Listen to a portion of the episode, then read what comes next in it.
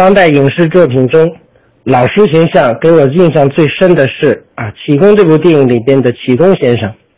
因为启功先生呢，我呢听过他讲的课，啊，对他的这个人生的这个经历啊也有所了解。那么这部电影呢，呃，基本啊还原了启功先生他他的一生的这种那个经历。啊，由于呢，启功先生是一个啊，他的言行一致的人，是一个懂得奉献的人，是一个境界高的人。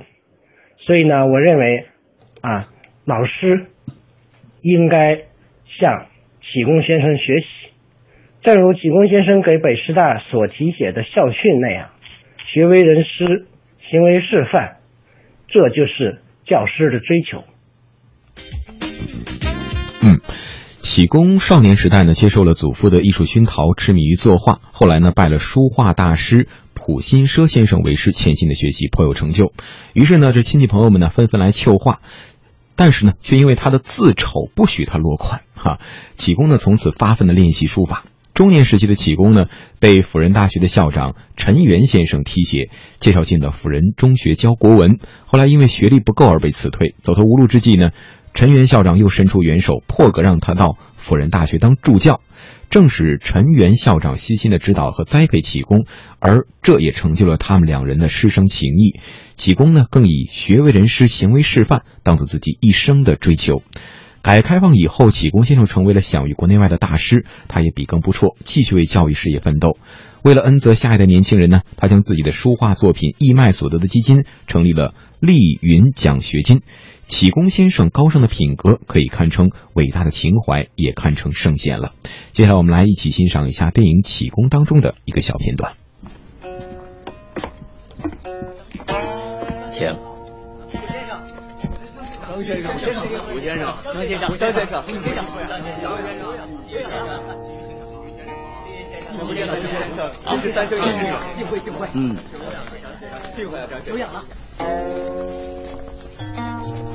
请，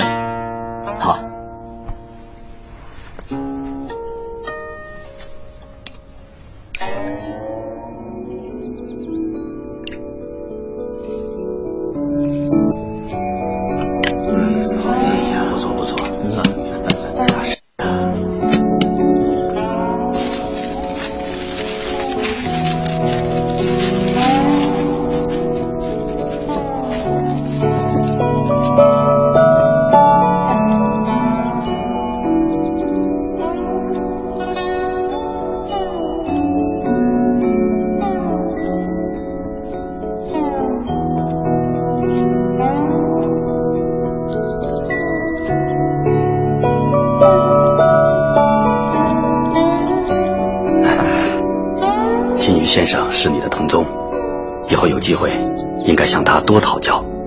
嗯，将来想成为画师。嗯，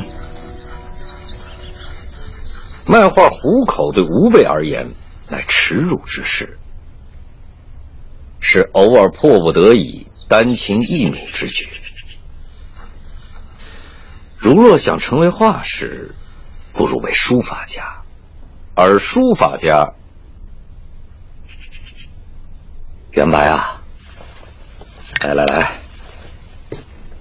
坐。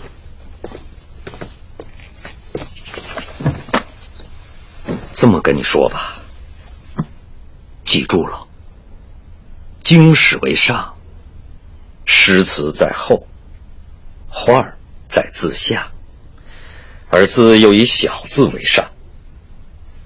凡必先悟而后得。由物而生，往往功妙。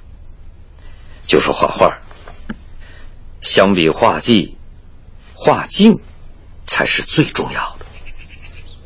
那先生，画境何为最高？空灵。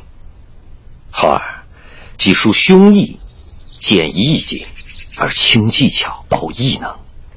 抒胸臆，在意，在势；见意境。